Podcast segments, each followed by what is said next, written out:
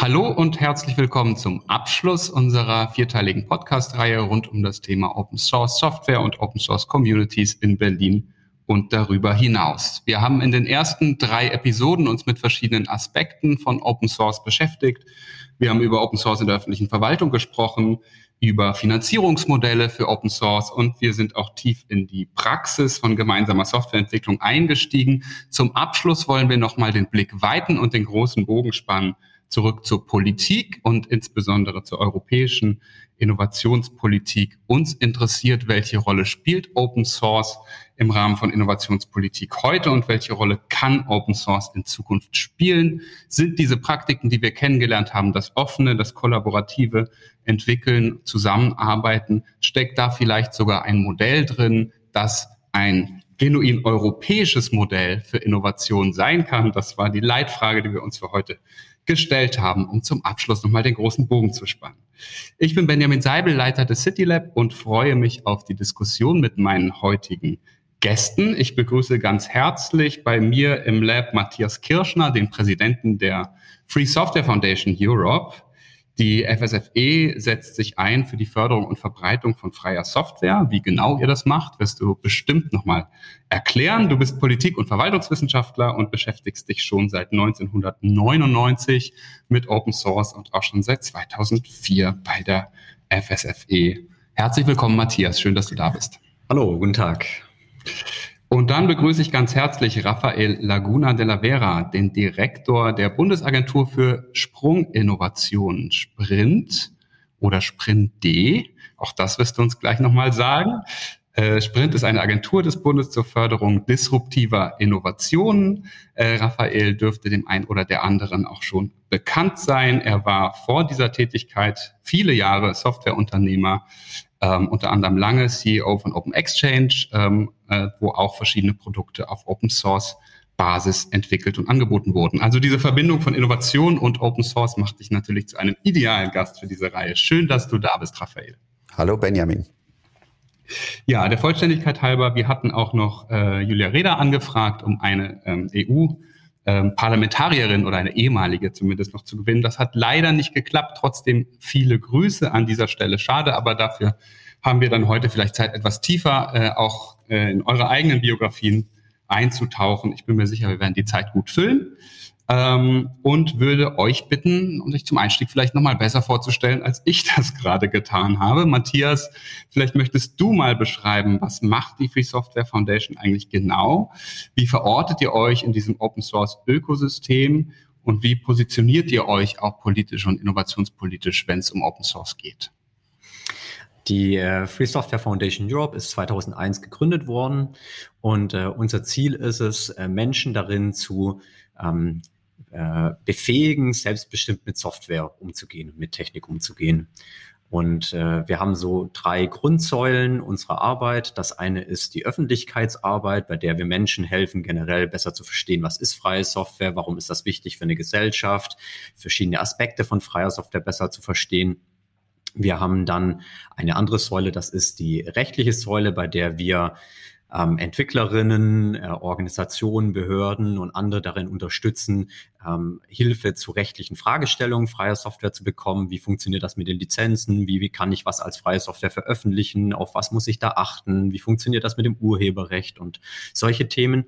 Und äh, weiterhin dann noch äh, die äh, dritte Säule ist so die Policy-Arbeit, bei der wir ähm, Politikerinnen, Politikerinnen ähm, darin unterstützen, ähm, zu verstehen, wie funktioniert freie Software, auf was muss ich da achten, dass wir mit darauf achten, äh, dass äh, keine Regelungen, keine Regulierung eingeführt wird, die freie Software benachteiligt, ähm, damit freie Software da auf, auf gleicher Ebene mit äh, berücksichtigt werden kann wie proprietäre Software.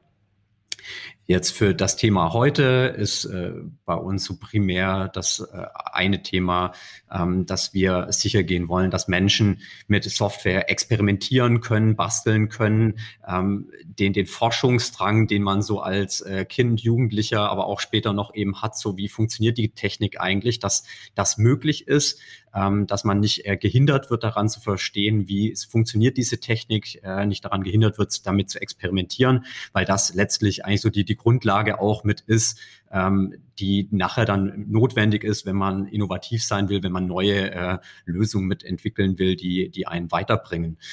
Ähm, dann äh, sind wir noch mit, äh, haben wir so ein Kampagnenframework äh, gestartet, das nennt sich Public Money, Public Code. Und äh, darin äh, ist es uns wichtig, dass öffentlich finanzierte Software wieder veröffentlicht wird, wieder allen zugänglich ist. Und das ist gerade in dem Bereich, so dass Universitäten oder auch sonst Forschung, die mit öffentlichen Geldern finanziert worden ist, auch wieder allen zur Verfügung gestellt wird, damit es nicht so ist, dass einige Leute da ausgeschlossen werden und äh, der, der Kreis derer, die sich an Innovation und an, äh, an Forschung beteiligen können, dass der beschränkt wird künstlich. Und ähm, das ist letztlich auch das, äh, diese, diese Einschränkung, dass es da keine Einschränkungen gibt, ähm, wer sich daran beteiligen kann, wer da mitmachen kann und dass man, dass man das komplett von äh, der obersten Ebene bis auf die unterste Ebene nachvollziehen kann. Wie funktioniert eine Lösung? Ausprobieren kann, was passiert, wenn ich hier was ändere ähm, nachvollziehen kann, funktioniert das bei mir auch so, ähm, damit man eben auf Basis von anderen weiter äh, forschen kann, weiter experimentieren kann und neue Lösungen finden kann. Raphael, du warst viele Jahre erfolgreicher Softwareunternehmer, hattest da auch ähm, viele Bezugspunkte zum Thema Open Source. Heute bist du Sprint-D-Direktor. Wie kam es dazu, äh, zu dieser Entscheidung, auch äh, als erfolgreicher Unternehmer nochmal sich im öffentlichen Dienst im weitesten Sinne zu versuchen? Und was macht ihr da eigentlich Spannendes? Also ich weiß immer noch nicht, wie es dazu kam. Es war sicherlich nicht in meiner Lebensplanung, aber ich wurde eingeladen in die Gründungskommission für die Agentur für Sprunginnovation und das war das erste Mal, dass ich ein Bundesministerium betreten habe, ehrlich gesagt. Und irgendwie bin ich mit dem Job rausgekommen, weil ich mich auch ins Thema verliebt habe und geglaubt habe, dass sowas wie die Sprint auch wirklich funktionieren muss. Was machen wir eigentlich? Wir versuchen, ähm, Deutschland wieder zu ermöglichen, nicht nur tolle Erfindungen zu machen, sondern diese auch in volkswirtschaftlich Nutzen stiftende Kreisläufe zu überführen. Häufig ist das ja so, dass wir super Sachen machen und dann kommt ein Amerikaner oder so und kauft es weg ne, und entwickelt das dann woanders. Und wenn wir mal schauen, wovon wir so heute leben, ne, was unseren Wohlstand hier stiftet, dann stellen wir fest, das sind alles Sprunginnovationen von vor 100, 120 Jahren, die uns finanzieren finanzieren. Und im Digitalen, da kann man es am besten ablesen, äh, machen wir zwar viel, aber wirtschaftlich spielen wir praktisch keine Rolle. Die ganzen großen Hyperscaler, die ganzen großen äh, Konzerne sind halt leider woanders mit einer Ausnahme, die SAP, ne, die vielleicht global, also die sicherlich eine globale Marktrolle spielt, aber im Vergleich zu den großen ist selbst die noch klein. Äh, das zu ändern, ist die Aufgabe der Agentur für Sprunginnovation. Die These ist, dass es genug Innovatorinnen und Innovatoren gibt, die tolle Sachen machen. Nur die können sie, gerade wenn es so Deep Tech-Themen sind, nicht über das Tal des Todes der nach Grundlageforschung und vor kommerziellen Markteintritt stattfindenden Entwicklung und Finanzierung bringen. Und das ist in der Tat wirklich so, denn die werden dann häufig wenn wir aus den wissenschaftlichen Institutionen rausgehen, weggekauft sozusagen, gehen woanders hin. Oder wenn sie es hier versuchen, haben sie es ganz schwer. Dass das manchmal klappt, haben wir jetzt bei CureVac und bei BioNTech gesehen. Ne, die haben äh, dieses Tal des Todes mit vielen hundert Millionen, allerdings vor allen Dingen privatwirtschaftlich, aber auch aus unserer amerikanischen Vorbildorganisation, der Defense Advanced Research Projects Agency, DARPA, bekommen. Das wollen wir nicht mehr dem Zufall überlassen. Sehr schön, genau. Und die DARPA spielt ja durchaus auch eine wichtige Rolle in der Entwicklung des Internets, GPS und andere offene Technologien. Das Thema Offenheit werden wir sicher noch öfter zu sprechen kommen. Ihr habt beide eine lange Geschichte mit Open Source Software. Also äh, beide schon in den 90er Jahren sich mit dem Themenfeld beschäftigt. Erinnert ihr euch noch, wie es dazu kam, wann ihr euch das erste Mal auch bewusst gemacht habt? Es gibt vielleicht diesen Unterschied zwischen offener und proprietärer Software. Habt ihr noch Erinnerungen an diese Zeit, Matthias? Ja, das ist schon relativ ähm, stark noch mit da. Also bei mir war das, äh, ich ähm, ich hatte äh, zu einer Zeit dann noch in der Schulzeit zwei, zwei Computer zu Hause und ähm, hatte dann irgendwie die Idee, dass ich doch von dem einen Computer an den anderen Computer eine E-Mail schicken kann, ähm, weil ich dachte, das wäre ja ganz lustig, so von zu meinem Bruder an den anderen Rechner so eine E-Mail zu schicken. Und äh, hatte aber das Problem, dass, also ich wollte das nicht, dass ich jedes Mal erst eine Internetverbindung aufbauen muss, weil das noch ein bisschen teuer war und äh, die Eltern das dann auch nicht so gut fanden. Und äh, dann habe ich da rumprobiert und da waren auch E-Mail-Programme auf beiden äh, Computern drauf, aber ich habe das irgendwie nicht hinbekommen, hatte mich dann auch in der Schule bei ein paar Freunden beschwert, so dass ich das nicht äh, hinbekomme. Und dann hatte der eine gemeint so, oh, ich habe da was für dich und hat mir dann ein paar Tage später so ein paar Floppies und CD mitgebracht äh, und dann das war dann so der Beginn. Da habe ich da angefangen, äh, erstmal so ein System zu installieren, habe dann äh, verstanden, dass man da äh, doch ein bisschen Zeit damals investieren musste, aber fand eben dann das Schöne, dass ich da wirklich alles dazu lernen konnte, wie das, wie das funktioniert und mir sehr viel Hilfe holen konnte, viel nachlesen konnte, wie das geht. Habe das dann auch mal irgendwann ein paar Monate später auch hinbekommen, dass ich mir dann da mit einem eigenen Mail-Server dann E-Mails äh, in dem äh, lokalen Netzwerk dann da hin und her schicken konnte. Und das war für mich so einfach der, der Start so von dem Technischen, dass ich das äh, äh, hat mich total beeindruckt, dass das so viele Menschen sind, die sich da gegenseitig helfen und dass niemand da diese Dinge geheim hält, sondern alle so ihr Wissen da miteinander auch teilen und, äh, und ich eigentlich alles lernen konnte, wie das genau funktioniert. Die Limit war eigentlich nur, wie viel Zeit ich eben letztlich darin investieren will, aber da gibt's kein, keine Stelle, wo jemand sagt, so, bis hierhin darfst du lernen und nicht weiter. Und dann habe ich halt später noch so mit äh, entdeckt, dass das äh, nicht nur jetzt eine technische, ein technisches Thema ist, sondern dass das ja auch ähm, ein politisches Thema, ein gesellschaftliches Thema mit ist, weil wenn man dann so überlegt äh, in unserer Gesellschaft, dass wir sonst auch versuchen, so Gewalten zu verteilen, dass nicht so viel Macht in einer Hand ist, dann äh, war das für mich so, dass ich gedacht habe, das ist eigentlich genau das Thema. So wir müssen mit mit der freien Software äh, das ermöglichen, so dass das Macht nicht an einer Stelle konzentriert ist, dass das verteilt ist und dass wir sowas wie eine ähm, technische Gewaltenverteilung auch ermöglichen, bei denen dann die Institutionen und andere ausbalanciert sind und nicht zu viel Kontrolle Kontrolle, zu viel Macht an einer Stelle ist. Verstehe. Raphael, du hast ja auch tatsächlich ein erfolgreiches Geschäftsmodell mit Open Source aufgebaut. Ich empfehle dir die zweite Folge dieser Reihe, da geht es ganz ausführlich um Geschäftsmodelle. Ähm, aber das war ja alles andere ähm, als üblich zu dieser Zeit, oder? Bist du eigentlich ein Pionier auf diesem Gebiet ein bisschen? Ja, ja, also ganz früher, ich bin ja schon so alt, dass ich über die Steinzeit des Computings reden kann, ne, war Software eigentlich immer offen. Ne? Also das war, die Hardware war so granatenteuer und der Kreis derer, die die hatten, war so klein äh, und es gab eigentlich überhaupt gar kein Software-Geschäftsmodell. Eigentlich hat das Bill Gates erfunden, ne? der, der, der ja diesen äh, Letter äh, to the äh, Community äh, damals im Homebrew Computer Club, wo er gesagt hat, jetzt hört auf, meine Software zu kopieren, ich krieg einen Pilz, ne, irgendwie. Ne? Mhm. Das war eigentlich äh, äh umgekehrt umgekehrt. Ne? Also es, es, war eigentlich immer offen, weil man natürlich damals viel lernte und erforschte und das ging halt nur, ne, wie es Matthias gerade gesagt hat, mit diesen offenen Technologien. Ich rede jetzt wirklich über die 70er, 80er Jahre. So.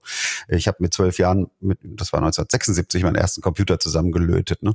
Dann gab es, wenn man die Computermagazine dann der 80er nimmt, da wurden häufig die, die Quellcodes einfach abgedruckt und die musste man dann abtippen. Das war sozusagen das vor Internet. Ne?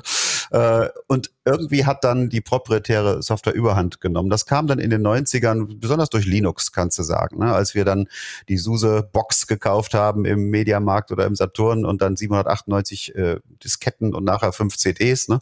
Ähm, und witzigerweise ging dann meine Karriere, äh, die ich dann in den 2000ern Anfang der 2000er wurde ich zum Venture Investor und das erste Projekt, was ich gemacht habe, war die SUSE Linux AG, also genau diese SUSE, von denen ich immer die Box gekauft habe.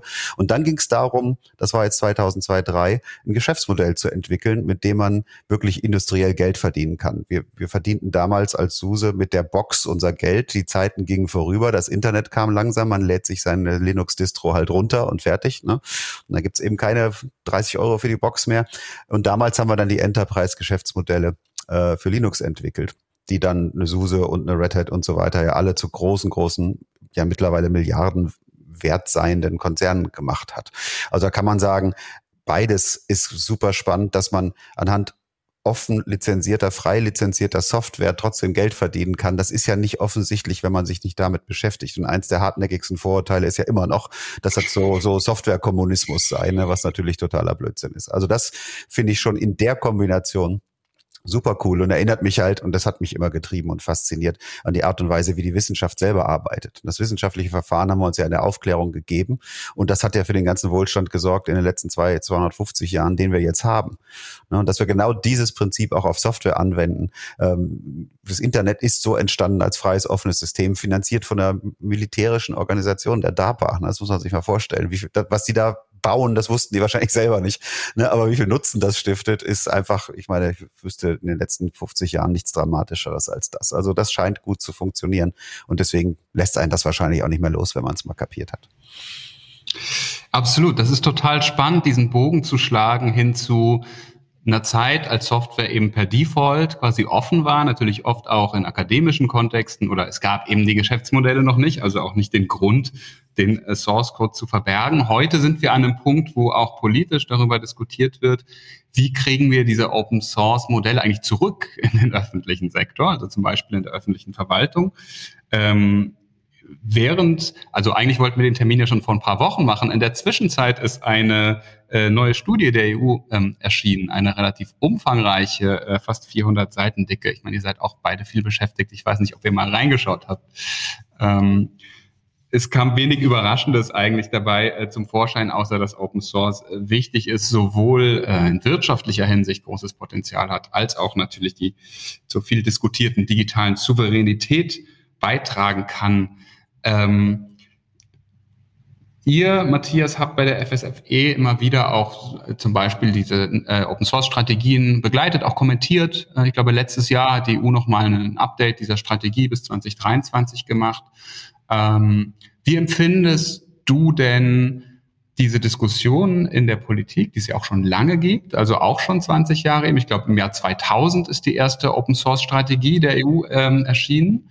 Ähm, was ist da eigentlich passiert? Warum ist sozusagen, ich frage mal anders, warum ist das nicht eigentlich ganz normal, dass gerade öffentliche Behörden schon immer mit Open Source arbeiten? Wann ist man sozusagen da vom rechten Weg abgekommen und warum? Und muss jetzt großen Aufwand betreiben, um zu sagen, lasst uns doch dieses Feld wieder erschließen? Hm. Viele, viele Fragen. Ähm. Such dir welche aus. Also erstmal äh, ist das, glaube ich, ähm, ja, also es gibt es gibt seit vielen Jahren jetzt äh, es ist wird das Thema mit diskutiert in der in der Verwaltung. Also äh, wie du schon gemeint hast, Anfang der 2000er dann auch schon in ähm, in der EU.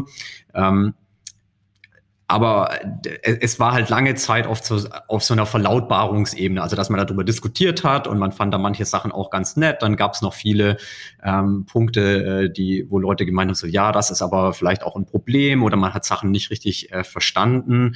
Und äh, da, da war es auch noch so, dass es oft so, so ein Nischenthema war. Also auch in, in Deutschland, wenn man Anfang der 2000er mit ähm, mit Politikern oder in der Verwaltung gesprochen hat und hat gesagt, ich möchte mit euch über Software, Auswirkungen auf Wirtschaft, Politik, Gesellschaft sprechen. So, dann waren viele von denen erstmal so, dass sie gedacht haben, was, äh, was ist denn das für einer? Ja, so ein äh, Computer-Nerd und dann ist man so vielleicht verwiesen worden, hier red mal mit meinem, äh, mit meinem Sys-Admin, ähm, der kennt sich damit aus äh, und dann ist das erstmal abgehakt gewesen. Ne? Und äh, das hat schon einige Jahre gedauert, bis sich das so, bis da äh, Menschen, also in, in Politik und Verwaltung Verwaltung auch verstanden haben, dass das eben ein Thema ist, was jetzt nicht einfach nur die äh, Systemadministratoren betrifft und auch nicht einfach nur eine Entscheidung ist, ist es jetzt die Software oder die Software, sondern dass das größere Fragen sind, also Fragen von, ähm, von Regulierung, Fragen von äh, Souveränität, äh, äh, Fragen von äh, Wirtschaftsförderung ähm, und wie wir in Zukunft aufgestellt sind. Und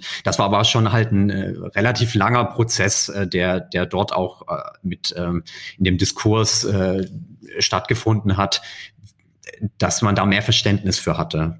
Auf der anderen Seite war es dann so, dass, äh, dass in den letzten Jahren doch auch äh, gerade Anfang der 2000er, 2010er äh, Jahre auch eine relativ stark eben die, äh, die Verwaltung ähm, bei der Digitalisierung in so eine proprietäre Einbahnstraße reingefahren ist und äh, dort auch immer Sachen beschafft hat, die, die proprietär waren, die dann auch wieder Abhängigkeiten auf andere proprietäre Software wieder mit sich gebracht hat. Und dadurch ist halt sehr, sehr viele Abhängigkeiten äh, entstanden und man ist immer weiter in diese Einbahnstraße reingefahren. Und dadurch war immer so ein, äh, auf der einen Seite hat man schon Sachen gesagt, das ist wichtig, mehr freie Software einzusetzen. Auf der anderen Seite hat man äh, gemerkt, das ist gar nicht so einfach, äh, das ist äh, relativ schwer für uns.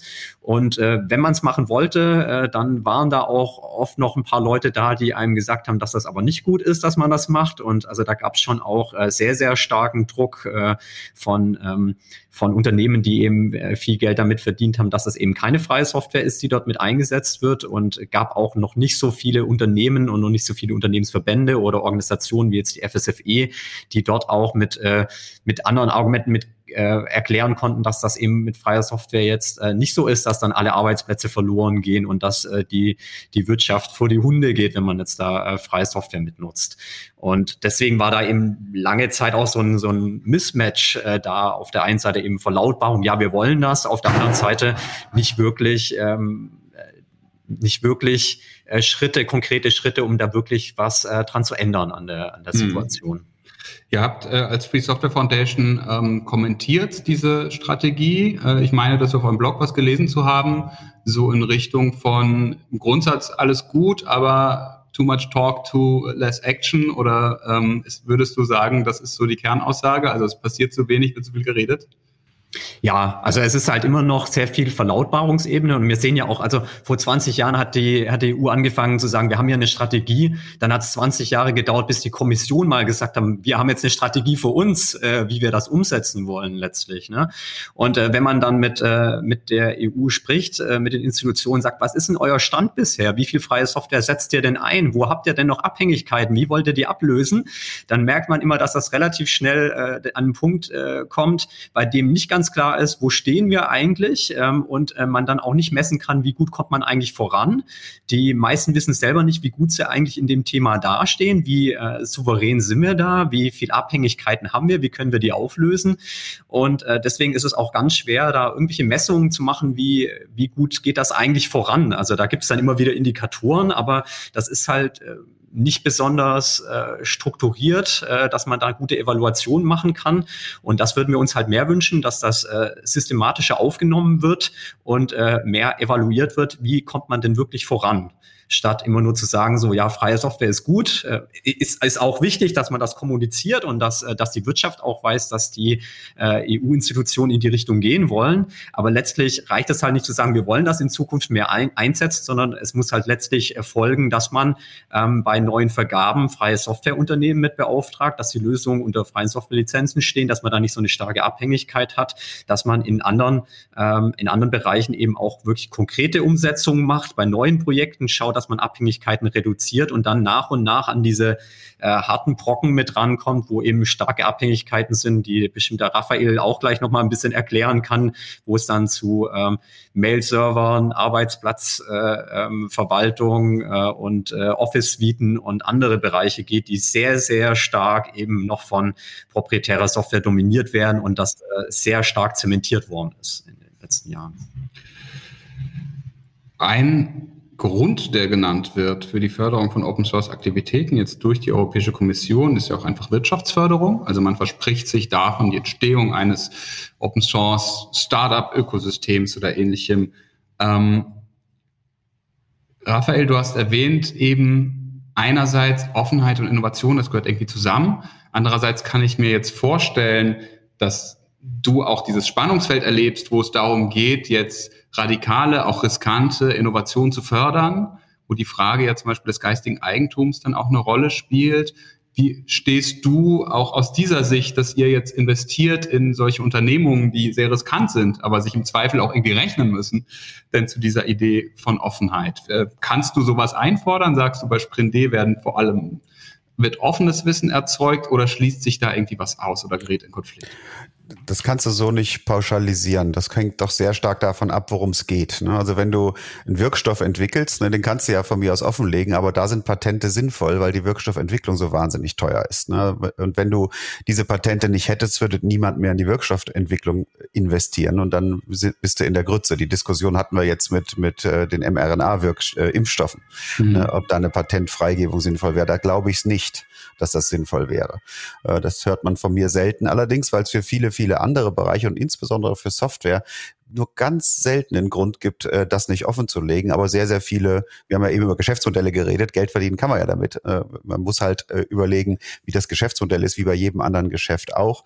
Aber es gibt sehr viele Vorteile, wenn man es tut. Und hat der Matthias gerade einen riesigen Punkt gesagt, der, den wir knacken müssen. Das sind die, ich nenne das mal Pfadabhängigkeiten von dem Einsatz von Anwendungssoftware vor allen Dingen. also wenn du ein ERP-System einführst, da kommst du fast nie wieder raus als Unternehmen. Mhm. Ne? Die Einführung dauert ja oft schon Jahre, aber selbst eine Office Suite oder ein äh, Mail-Programm, ein Kalenderprogramm oder so, wenn die nicht auf offenen Standards a priori basieren, erzeugen die Abhängigkeiten. Und diese Abhängigkeiten werden jetzt im Cloud-Zeitalter sogar noch verstärkt, ne, weil wir jetzt auch anfangen, Infrastruktur, also die einfachen Computerdienste in Form von Cloud-Diensten proprietär zur Verfügung zu stellen. Wir stellen noch nicht mal mehr Software zur Verfügung, also dein Microsoft Word, um mal ein Beispiel zu nennen, kannst du jetzt ja wenigstens noch kaufen und auf deinem Rechner installieren. Aber ein Office 365 Cloud-Dienst wird das immer weniger zulassen, so dass du also deine Software auch nicht mehr besitzt geschlossen oder offen, völlig egal. Und zweitens, dass die Cloud-Dienste natürlich noch viel mehr Möglichkeiten jetzt haben, deine Daten hinter proprietären Schlössern sozusagen wegzustecken, weil die Daten sind auch nicht mehr bei dir. Das heißt, die Strategie der, der Hyperscaler, und da sind sie sich alle gleich, ist es über die proprietäre Software hinaus noch größere Abhängigkeiten in Form der Cloud-Dienste, die sie bereitstellen, zu schaffen. So, und damit fangen wir an, in einem Loch zu stehen und immer weiter zu buddeln ne, und das Loch immer tiefer zu machen. Es wird höchste Zeit, dass wir daraus ausbrechen, aber das Ausbrechen ist immer erstmal anstrengend, ne, weil es Veränderung bedeutet. Ne. Die anderen, ich nenne die gern die Hotel Californias, ne, wie in dem alten Eagles-Song, ne, you can always check out, but you can never leave. Ne, die machen es einem, die machen es einem ja sehr komfortabel. Ne, und der nächste Caipirinha sozusagen, dann kommt die Lobbyisten mit einem Bus angefahren nach Berlin und sagen, lieber Bund, wir nehmen euch eure IT-Probleme ab, ihr habt ja genug, ne, wir tun das jetzt alles in die Cloud und da wird alles gut. Umgekehrt, wenn wir ein, ein, ein europäisches digitales Modell auf Basis unserer Werte mit einer hohen Transparenz und, äh, und Vertrau Vertrauenswürdigkeit schaffen wollen, dann können wir das mit einem Open Source Ökosystem machen, aber nicht mit 400 Seiten Papier, sondern mit der Einkaufspower müssen wir das machen. Wir müssen sagen, wir möchten jetzt für, weiß ich nicht, zwei Millionen öffentlich Angestellte und Beamtete Lösungen für Mail, Kalender, Office und den ganzen Schmonzes haben. Lieber Markt, ne, bietet mir was an. Ne, ich kaufe das und zwar zu den Kursen, die üblich sind. Ich will das jetzt nicht machen, um Geld zu sparen als Bund. Ich will das machen, um eine freie Marktwirtschaft wieder zu ermöglichen und nicht eine Handvoll Oligopole, wie wir sie jetzt haben.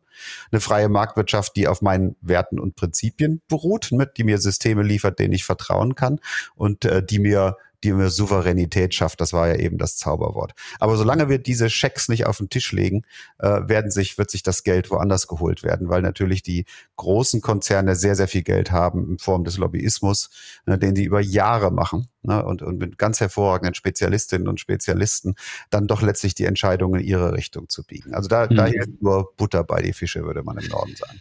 Genau, ist ja durchaus so, äh, unter Regulationsaspekten, was, was diskutiert wird auf EU-Ebene, sozusagen verbindlich können wir Data Sharing zu einem gewissen Grade verbindlich machen oder eben offene Schnittstellen hier und da voraussetzen. Klingt jetzt aber, Raphael, so wie du sagst, du wärst jetzt weniger dafür, sowas zu erzwingen, sondern eher mit einer offenen Einkaufspower sozusagen ein besseres System äh, daneben zu stellen. Ja, also Regulatorik musst du schon machen, weil, weil äh, ist, wenn du sagst Souveränität ne, und Schutz des Einzelnen, Selbstbestimmtheit des Einzelnen, dann musst du das natürlich auch ins Digitale transformieren und zwar auf eine rechtswirksame Art und Weise. Ne? Also wir haben im Grunde genommen überhaupt gar keine Rechtssicherheit im Augenblick. Ne? Das, das haben wir dem Max Schrems zu verdanken, der ja unsere, unsere, sagen wir mal, ähm, Feigenblattlösungen gekippt hat, Gott sei Dank, ne, weil die waren wirklich schlecht. Ne? Aber im Grunde genommen operieren wir jetzt im rechtsfreien Raum. Eigentlich nach DSVGO dürften wir überhaupt gar keinen Cloud-Dienst verwenden mit proprietärer Software, die nicht aus dem europäischen Rechtsraum stammt ne, weil wir das überhaupt nicht erzwingen können. Ganz im Gegenteil, es gibt Cloud Act in den USA, äh, ne, der ist, der ist Akteuren dort erlaubt, auf Daten zuzugreifen, die im Ausland, also hier liegen, ne? also egal wo die Rechenzentren sind. Ne?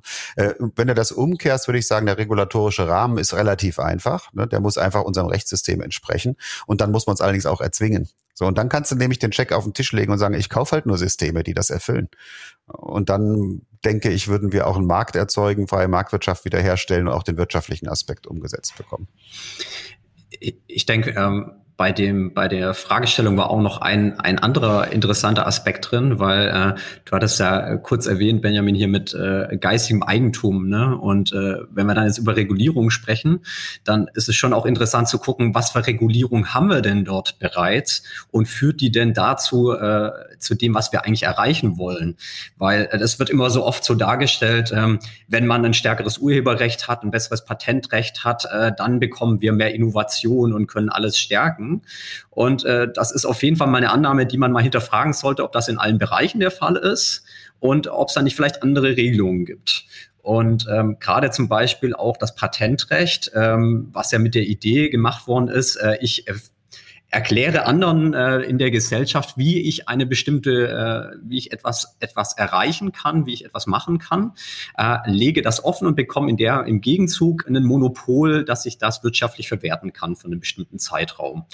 Und ähm, jetzt äh, heutzutage im Softwarebereich ist das aber auch oft dafür verwendet worden, um eben dafür zu sorgen, dass es keine Konkurrenten gibt in einem bestimmten Bereich und äh, dass man äh, zum Beispiel auch mit, äh, mit anderen Regulierungen, wie zum, zum Beispiel, dass es äh, das Software, äh, dass man da eine Geheimhaltung für haben darf, äh, sogar das äh, verhindert, dass andere Menschen verstehen können, wie diese proprietäre Software funktioniert und konkurrierende Lösungen, die interoperabel mit denen sind, äh, mit entwickeln kann. Das heißt, wir haben auch einiges an Regulierungen Regulierung, was schon da ist, äh, was auch ziemlich fest zementiert ist äh, durch internationale Verträge, die aber äh, im Softwarebereich auch teilweise eben durch dann dazu führt, dass es überhaupt erst diese großen Oligopole gibt und es so schwer ist für andere, gerade in der europäischen Wirtschaft für mittelständische Unternehmen, in diese Märkte überhaupt rein, also diese Märkte also, zu öffnen und, und dort zu konkurrieren. Und ähm, jetzt, äh, Raphael hat ja kurz das Beispiel erwähnt hier von von, Impfstoffen äh, kenne ich mich jetzt überhaupt nicht aus, habe mich auch nicht viel mit beschäftigt, aber ich hatte da auch schon mit, mit Leuten jetzt gesprochen, die gemeint haben, na, da, wenn man sich das genau anguckt, wer hat denn die ganze Grundlagenforschung zu diesen mRNA-Impfstoffen bezahlt? Da ist sehr viel eben nicht von den Privaten gemacht worden, sondern mit öffentlichen Geldern finanziert worden. Ähm, und das sollte man sich auch immer wieder angucken, wo kommen denn die, die Gelder her für bestimmte, ähm, für bestimmte Technologien und äh, was für Werkzeuge haben wir denn, äh, stellen wir mit bereit, dass die nachher allen wieder zugutekommen oder eben einer ganz kleinen Gruppe, die, äh, die in diesem Spiel mitspielen können mit diesen äh, Monopolrechten. Und äh, also im Softwarebereich sieht man einfach, zu stark, so dass äh, das gerade mit äh, Softwarepatenten, aber auch mit mit anderen äh, Mitteln dafür gesorgt wird, dass Entwicklungen, die von Universitäten gemacht worden sind, die von anderen gemacht worden sind, dann später ähm, sehr, sehr stark nur einigen wenigen ähm, äh, letztlich dienen und die davon profitieren und es immer schwieriger wird dann in diese Bereiche reinzugehen, wenn man nicht einer von den großen Playern schon ist. Hm.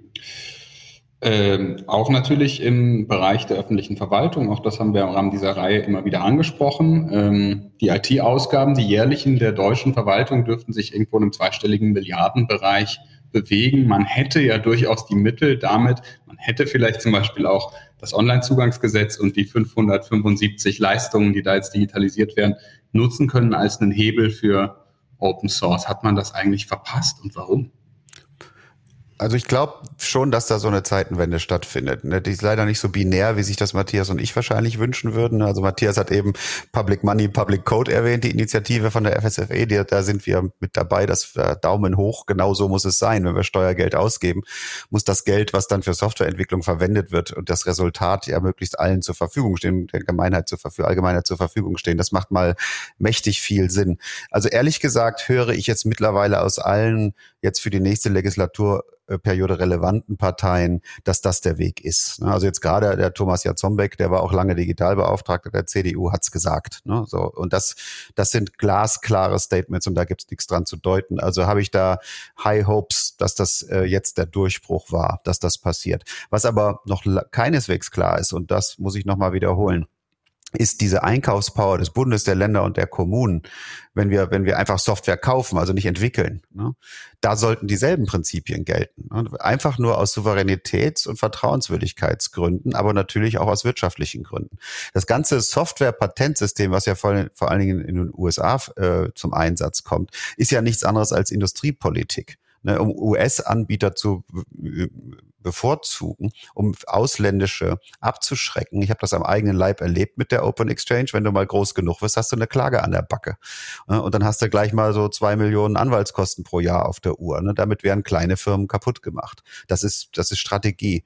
So, das äh, können wir uns nicht gefallen lassen. Und da sollte man regulatorisch wesentlich drastischer eingreifen, weil das einfach nur eine protektionistische Industriepolitik ist, die so nicht weitergehen kann. Aber wie gesagt, gleichzeitig muss man hier überhaupt erstmal eine Industrie schaffen. Und das könnten wir ja. allein mit dieser Einkaufspower. Ja.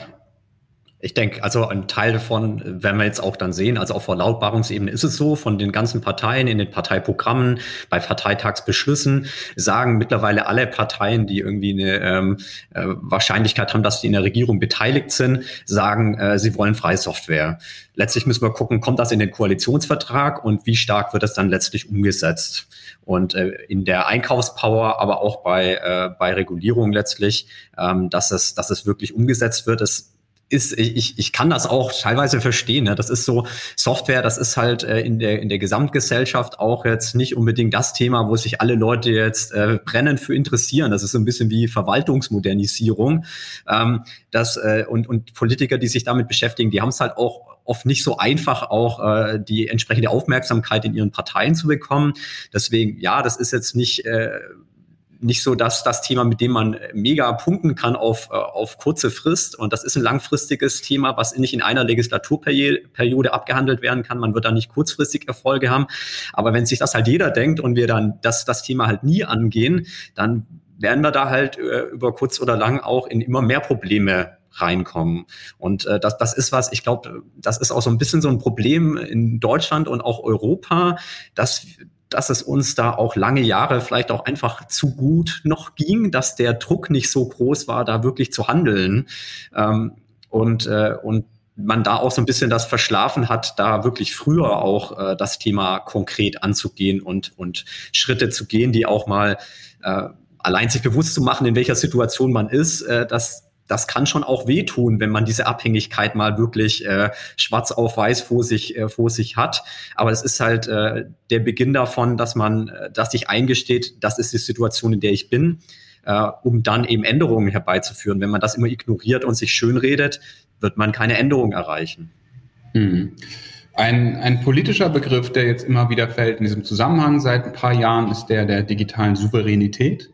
Äh, das ist ja nochmal irgendwie ein neuer Blick auch auf das Thema, den es noch nicht so lange gibt. Es ist nach meinem Verständnis auch nicht so richtig gut definiert, was sich darunter eigentlich verbirgt.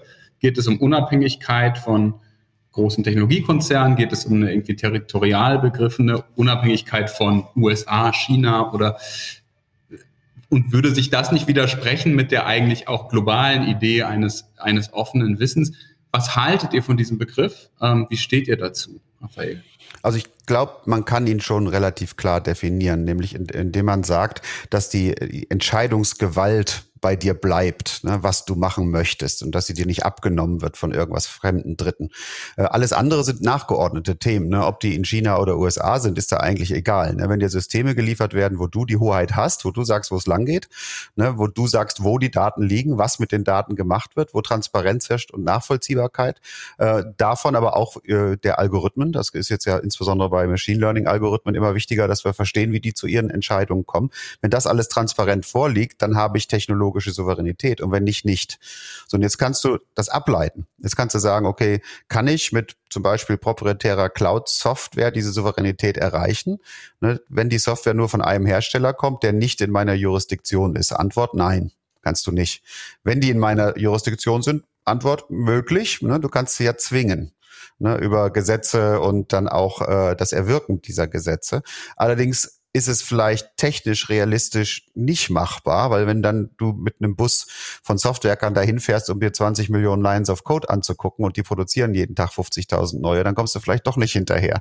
Und dann kann man vielleicht ableiten, in sozusagen in der zweiten Ableitung, naja, wirklich vertrauenswürdige Systeme müssen wirklich richtig Open Source sein, damit äh, äh wir die Augen der vielen da drauf schauen, dass das geht.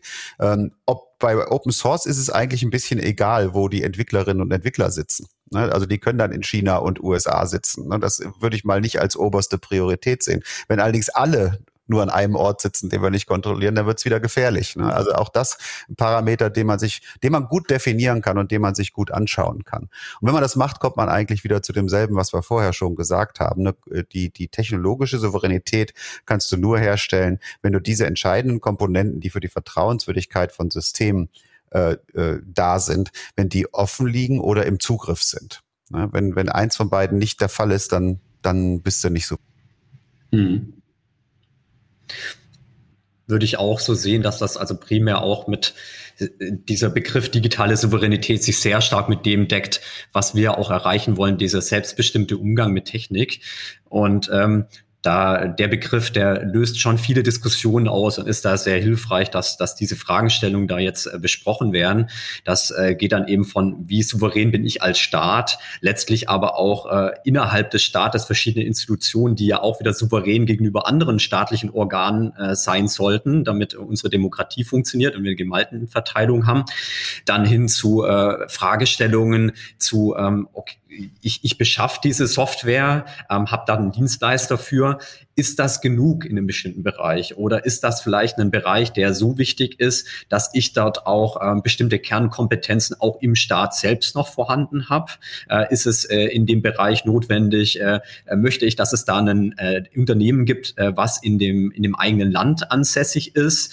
Ähm, muss ich da eine eigene Einheit, eine eigene Gruppe bei mir aufbauen, bei denen wenigstens vier, fünf Leute dort noch so eine Kompetenz haben, dass die das, was Dienstleister dort für mich erledigen, kriegen, dass, dass ich das bewerten kann und besser einschätzen kann, bessere Beauftragung mitmachen kann, bestimmte Sicherheitskriterien erfüllen äh, kann.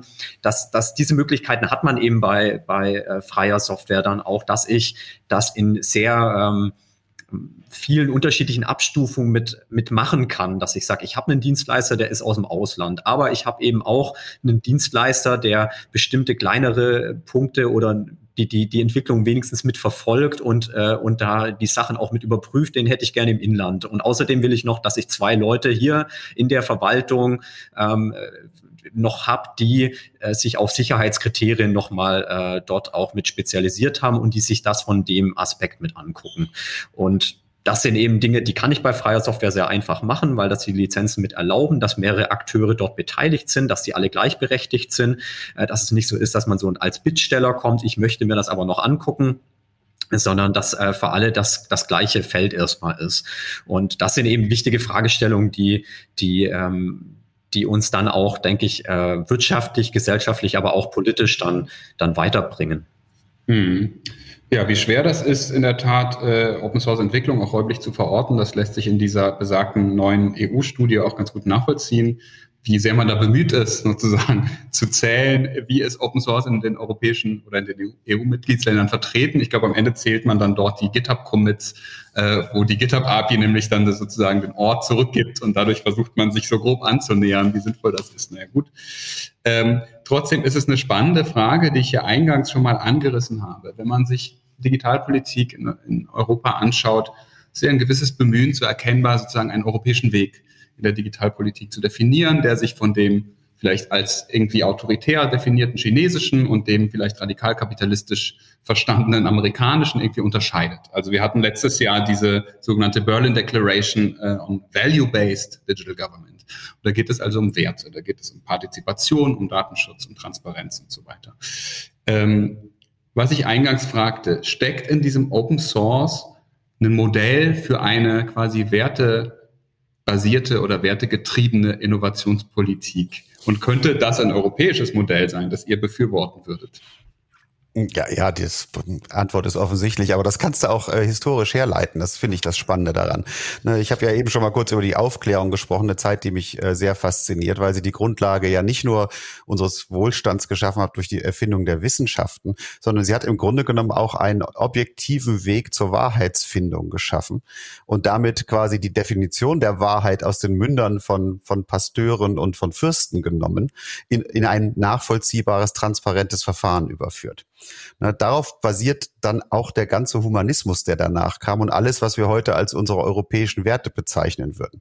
Na, die zwar natürlich philosophisch auch schon mal vorher da waren, aber wir haben sie quasi dann letztlich in ein Staatssystem, in die Demokratie umgesetzt. Na, wir haben den Wohlstand einigermaßen gut verteilt bekommen. Man muss das ja relativ sehen zu anderen Systemen. Ich finde, das machen wir ganz gut, auch wenn wir es natürlich noch viel besser machen könnten. Und wir haben überhaupt erst das Selbstbestimmungsrecht des Einzelnen eingeführt mit all den Rechten, die da dranhängen.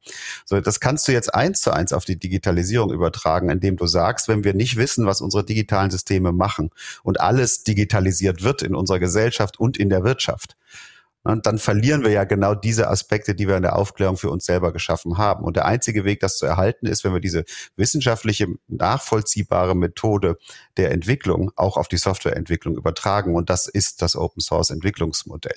Genau das machen wir da. Es gibt noch ein paar Feinheiten. Ne? Wenn es um Protokolle geht, dann musst du darauf achten, dass du föderiert und genehmigungsfrei bist, dass es da keine Gatekeeper gibt, wird auch mal gern getan. Ne? Ähm, dass äh, du quasi äh, den Zugang zum Netz regulierst und damit dann wieder so eine Monopolstellung hast, so ein Single, Single Choke Point. Äh, aber auch das ist, wenn man sich die offenen Internetprotokolle zum Beispiel anguckt, eigentlich irgendwie fast automatisch der Fall, wenn offene Protokolle entstehen. Also von daher äh, kann ich nur sagen, äh, ja, mehr geht nicht und wir haben es, wir brauchen es gar nicht erfinden. Wunderbar, also ein schöner Bogen von der Aufklärung und äh, die ja auch der Demokratie, der modernen Demokratie zumindest den Weg geebnet hat. Äh, und so wird Open Source dann die Demokratie äh, 2.0. Gut, das klingt jetzt schon wieder sehr altmodisch für die 2.0. Du weißt, was ich meine, Matthias. Wie siehst du hm. das? Naja, also ich, ich denke mal, das ist, äh, also bei freier Software ist ja erstmal, äh, gehen wir nochmal einen Schritt zurück, was ist eine freie Software oder Open Source Software? Ne? Das ist äh, Software, die äh, jedem Menschen das ermöglicht, die Software für jeden Zweck zu verwenden, die Funktionsweise zu verstehen, sie weiter zu verbreiten und äh, zu verbessern oder zu verändern. Und gerade der erste Teil, dass ich es für jeden, äh, für jede Sache mit verwenden kann, äh, und die Möglichkeit, dass ich Veränderungen machen kann, die ermöglichen es mir halt, wenn ich äh, Werte habe, die nicht mit denen äh, übereinstimmen, äh, die ähm, die ein Softwareprogrammierer oder ein Unternehmen, was Software macht, ähm, äh, hat, dass ich das an meine eigenen Bedürfnisse anpasse. Und deswegen ist das halt auch dann so, dass wenn ich in, in Europa freie Software verwende und äh, dann kann ich dort immer Anpassungen mitmachen, dass unsere Wertesysteme dort mit reflektiert sind und dass ich nicht einfach Regeln, äh, Werte, die in Software mit eben kodifiziert sind, einfach so übernehmen muss.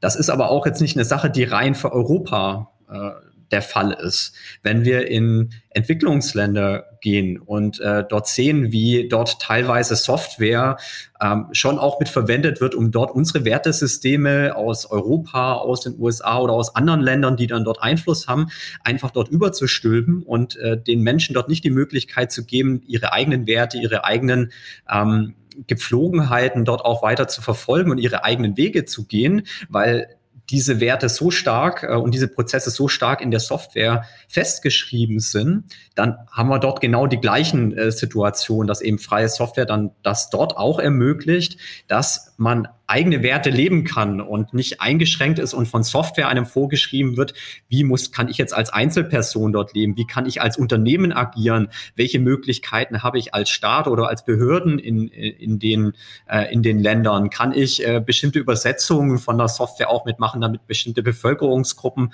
auch mit teilhaben können? Oder kann ich bestimmte äh, Prozesse ändern, weil das total unüblich dort ist? Und äh, das ist was, das ist dann jetzt nicht rein Europa äh, spezifisch, sondern das ist alle Länder in der Welt, alle Kontinente äh, haben dort diese Möglichkeiten, ähm, mit freier Software mehr so zu leben und das mehr so umzusetzen, wie sie das für richtig finden. In Europa ist das eben, denke ich, äh, sehr stark äh, unsere demokratischen Grundwerte, die wir haben, ähm, dieses Miteinander arbeiten ähm, und äh, äh, das, das kann man mit freier Software eben sehr, sehr viel besser mitmachen, wie wenn man eben Software ähm, sich einkauft, die dann von aus einem anderen äh, Land kommen, von Unternehmen, die ihre Agenda haben und ich bin dem halt ausgeliefert und kann mir nur überlegen, kaufe ich die Software oder die Software, aber nachher keinerlei kleinere Änderungen zu machen. Und das ist eben eine von den großen Stärken, dass ich immer die Möglichkeit habe, als Behörde eine freie Software zu nehmen, die eine andere Behörde schon hatte, aber ich habe eben doch ein paar spezifik, äh, spezifische Änderungen, die ich benötige, um meine Arbeit so gut zu machen, dass ich äh, die Aufgaben am besten mit erfülle und die besten Dienstleistungen für die Bürger anbiete oder innerhalb der Verfassung, was da mir zu, äh, zu zugerechnet ist, dass ich diese Aufgaben erfülle. Also nochmal ein flammendes Plädoyer für Open Source in einer aufgeklärten Demokratie. So, wir sind beinahe am Ende unserer Zeit. In zehn Tagen sind Bundestagswahlen und jeder von euch darf sich noch etwas Kleines wünschen. Wie können wir besser werden zukünftig beim Thema Open Source in Deutschland? Was wünscht ihr euch für der nächsten Regierung, Raphael? Public Money, Public Code und die Einkaufsbauer des Bundes, der Länder und der Kommunen einsetzen, solche Lösungen zu kaufen und zu bevorzugen und es auch kleinen Anbietern zu ermöglichen, bei solchen Ausschreibungen teilzunehmen. Also die Ausschreibungsverfahren so zu vereinfachen, dass das keine Beschränkungen auf Großunternehmen gibt. Matthias, dein Wunsch. Ich ergänze dann einfach nur noch äh, von der Verlautbarungsebene, bei der es gerne weiterhin viel äh, Positives zu freier Software von der Politik und Verwaltung geben darf, in die Implementierung gehen, äh, Bestandsaufnahmen machen und dann wirklich auch messen, wie wir vorankommen in den vier Jahren und dann hoffentlich in der nächsten Legislatur weitermachen. Dafür brauchen wir in der nächsten Koalitionsvertrag auch einen Punkt zu freier Software, dass er auch festgeschrieben ist, dass das auf der Ebene mit festgelegt ist und nicht vergessen wird. Wunderbar. Richten wir aus. Ähm, so oder so, unabhängig davon, wie die Wahl ausgeht, werden wir uns auch zukünftig, glaube ich, alle drei für diese Themen Offenheit und Innovation einsetzen und begeistern. Ich danke euch ganz herzlich, Matthias Kirschner, Raphael Laguna de la Vera, dass ihr heute bei mir zu Gast wart. Ich danke außerdem der Berliner Senatskanzlei, der Technologiestiftung und der Schwarzkopf Stiftung, die diese Reihe unterstützt haben. Wir äh, hatten so viel Spaß bei der Produktion dieser Folgen, dass wir den Podcast fortsetzen werden. Von daher wird es auch zukünftig weitere Episoden aus dieser Reihe geben. Schaut doch gerne mal vorbei. Aber für heute war's das. In diesem Sinne, vielen Dank, einen schönen Nachmittag noch und bis bald. Vielen Dank. Danke. Ciao.